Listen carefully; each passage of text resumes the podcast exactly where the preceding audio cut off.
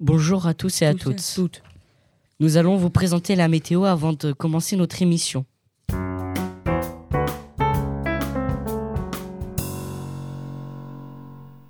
Bienvenue à la météo en ce jour, mois de février. Le temps est couvert et de la pluie attendue ces prochains jours. Maintenant, nous allons accueillir notre reporter de guerre, Charlie Lénard. Bonjour Charlie. Bonjour à toutes et à tous, je m'appelle Charlie Lénard, j'ai 12 ans. Je reviens de Gaza après trois mois de reportage sur place. Pouvez-vous nous parler de l'actualité à Gaza ces trois derniers mois? Beaucoup de frappes aériennes euh, ces temps-ci et beaucoup de renforts envoyés pour Gaza et Jabalia. Comment les habitants survivent? Il y a beaucoup d'associations humanitaires qui aident beaucoup, surtout euh, pour la nourriture. Après, la plupart des gens euh, se réfugient dans des bunkers euh, pour, euh, pour éviter les frappes aériennes et euh, les invasions. Merci beaucoup de nous avoir apporté ces informations. Nous vous rappelons aussi le courage de reporters de guerre car ce, ce, the nous n'aura pas toutes ces informations. Au revoir. Au revoir. Les petites astuces du quotidien. Prendre des douches et limiter les bains car environ 150 litres pour un bain alors que pour une douche environ 60 litres. Composter car cela, cela permet de limiter voire d'éviter l'usage de produits dangereux et polluants. Utiliser des stylos 4 couleurs car cela limite le plastique qu'il y a dans les stylos basiques. Trier pour recycler car on économise nos ressources naturelles. Utiliser des lampes qui consomment moins d'énergie, exemple des LED. Acheter en vrac pour limiter les emballages plastiques. Pour la douche, il existe des pommeaux de douche écologiques, hydroalloués, qui délimitent la durée de la douche. Il y a des brosses à dents et en bambou et du savon solide pour limiter les emballages plastiques. Le compostage est devenu obligatoire depuis le 1er janvier 2024. Il existe des crayons à tableau blanc Woody pour remplacer les feutres d'ardoise. C'était nos petites astuces. À À bientôt. bientôt.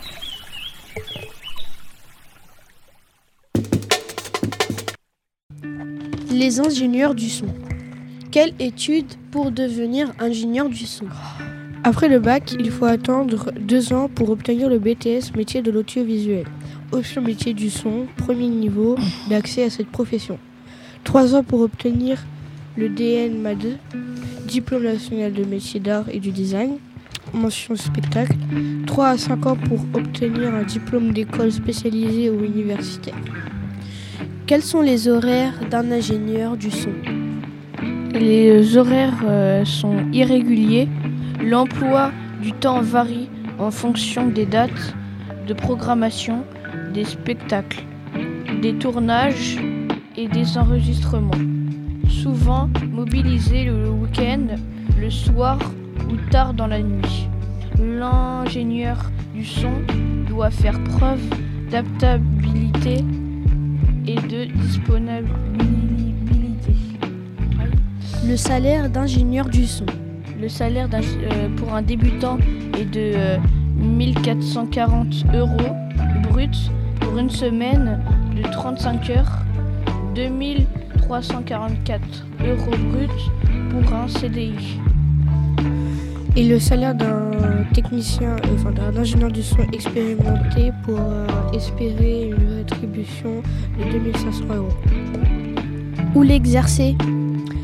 Euh, Lorsqu'il travaille dans un lieu euh, qui accueille euh, du public, comme une salle de spectacle par exemple, l'ingénieur du son se soucie de la sécurité des personnes en garantissant des installations de sonorisation contre les risques électriques ou de chute d'objets.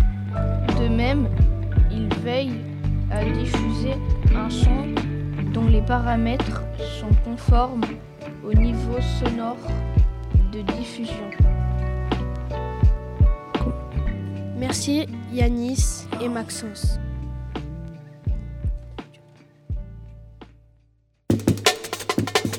Bonjour Thérèse. Bonjour Angelina. Aujourd'hui, nous sommes au micro pour vous parler de la scolarité des enfants sénégalais. Mais pourquoi ce sujet, Thérèse? Parce qu'ils ont une, une scolarité différente de nous les Français. Les enfants sénégalais ont cours le lundi, le mardi, le jeudi et le vendredi de 8h à 13h et le mercredi de 8h à 13h. Au Sénégal, il y a six classes de primaire, contrairement ou en France où il n'y a que cinq classes. C'est la classe du CI, cours d'initiation, qui se trouve en plus avant le CP. Pour pouvoir passer en sixième, il faut passer un certificat à la fin de CM2. Les enfants sénégalais n'ont pas de sport-études au Sénégal. L'enseignement primaire au Sénégal est pour les enfants âgés de 6 à 12 ans. Il est d'une durée de 6 ans et les élèves doivent passer l'examen du certificat à la fin de leur étude. Lors de l'enseignement au primaire, il y a différents objectifs que les élèves doivent acquérir. Certaines matières sont différentes de celles de la France. Par exemple, il y a l'éducation religieuse et morale qui occupe deux heures et demie. Au revoir Thérèse. Au revoir Angelina et j'espère que cette radio vous aura plu. Restez connectés. Bonjour, on va vous présenter les cultures algériennes et ses plats traditionnels. Pour commencer, voici le premier plat qui est la boussa. C'est une spécialité culinaire du Moyen-Orient. C'est une pâtisserie orientale en Algérie. Elle se trouve le plus souvent sur la table du ramadan. Le second plat est la shorba, qui a été ramenée en Algérie par l'armée ottomane au XVIe siècle. Et voici le dernier plat, qui est le, la rishta. Ce mot, la, la rishta, a été mentionné pour la première fois dans des écrits en 1401, lorsque Ibn Khaldun, qui est un historien arabe, mentionnait non la rishta, un plat traditionnel lors de sa rencontre avec Tamerlan, où il lui a servi et lui aurait été servi un plat mongol, appelé donc la rishta. Voici donc trois plats traditionnels algériens. J'espère que vous avez compris ces trois plats, mais il y en a plein d'autres.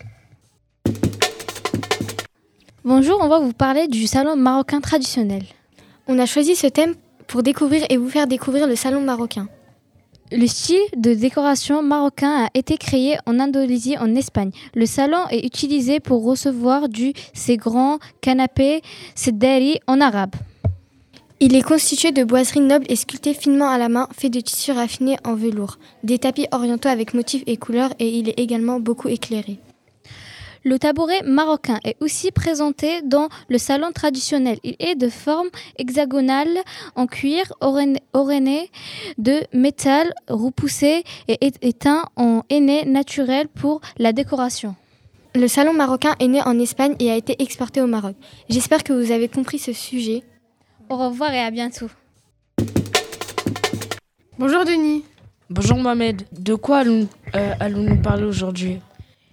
Les maltraitances des enfants en France. Les maltraitances peuvent prendre plusieurs formes. Les violences physiques, coups, blessures, bousculades, les violences morales et psychologiques, injures, exclusions, les violences médicamenteuses, abus ou privation de médicaments, les violences actives, privation de liberté ou de soins. Quelle différence entre les violences et les maltraitances? Si l'on voulait établir une nuance entre violence et maltraitance, on pourrait dire que les violences est un terme qui peut s'appliquer à toute agression d'un être envers un autre, qu'elles soient les forces des protagonistes, tandis que les maltraitances s'appliquent davantage au tort causé à une personne. Combien d'enfants se font maltraiter en France? Il y a environ plus d'un Français sur dix déclaré ainsi avoir été victime de maltraitance de la part d'un adulte au cours de son enfance. Environ 35 618 enfants pour lesquels un danger est évoqué sont concernés par ces appels traités, principalement pour des, des faits de violence physique et psychologique, même si les cas de négligence lourde sont en augmentation. Les solutions. Pour porter en aide aux enfants, il y a un numéro de téléphone comme le 119 et le 3977. Il y a aussi des associations comme Association L'Enfant Bleu, Action Enfant SOS Village d'enfants. Euh, à bientôt, merci de nous avoir écoutés. Au revoir. Au revoir.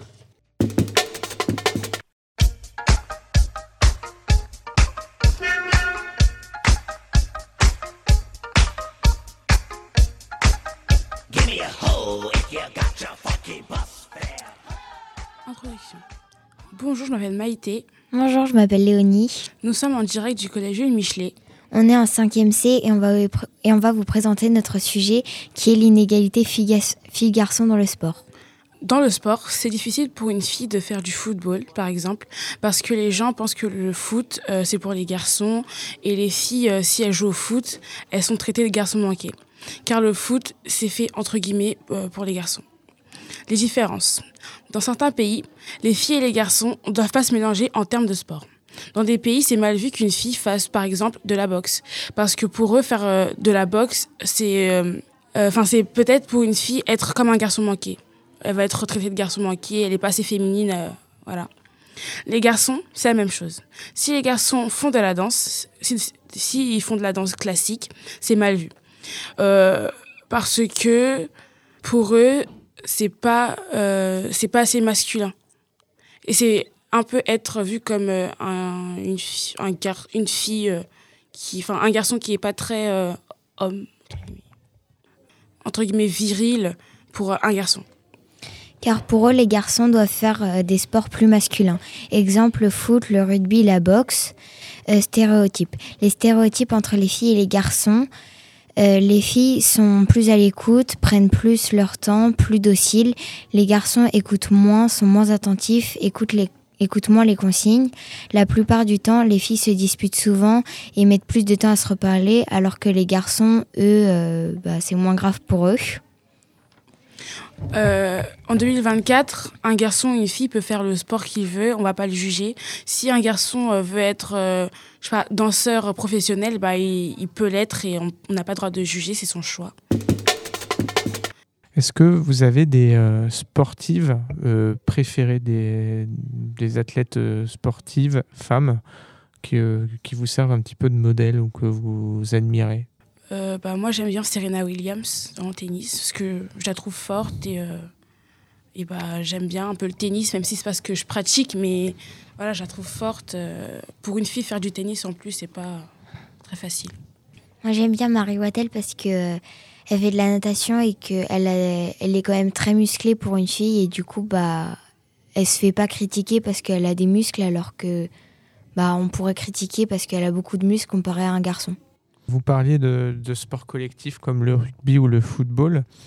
On, voit beaucoup de, de, petits garçons évidemment porter des maillots de foot du nom de, leur idole qui sont souvent des joueurs hommes.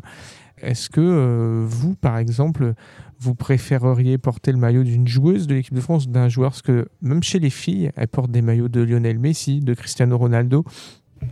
Euh, moi, euh, ça ne me dérangerait pas. Parce que en soi, les petits garçons, c'est plus, enfin, ils sont, ils connaissent pas trop, si je puis dire, des, des, sportifs féminines au foot, par exemple. Ils sont plus dans l'optique de Ronaldo, Messi, Mbappé. Et euh, moi, oui, ça me dérangerait pas de porter un, maillot d'une fille. Moi non plus, mais je trouve que les, les, les, équipes féminines au foot, elles sont beaucoup moins connues que les équipes féminines, euh, euh, que les équipes masculines au foot.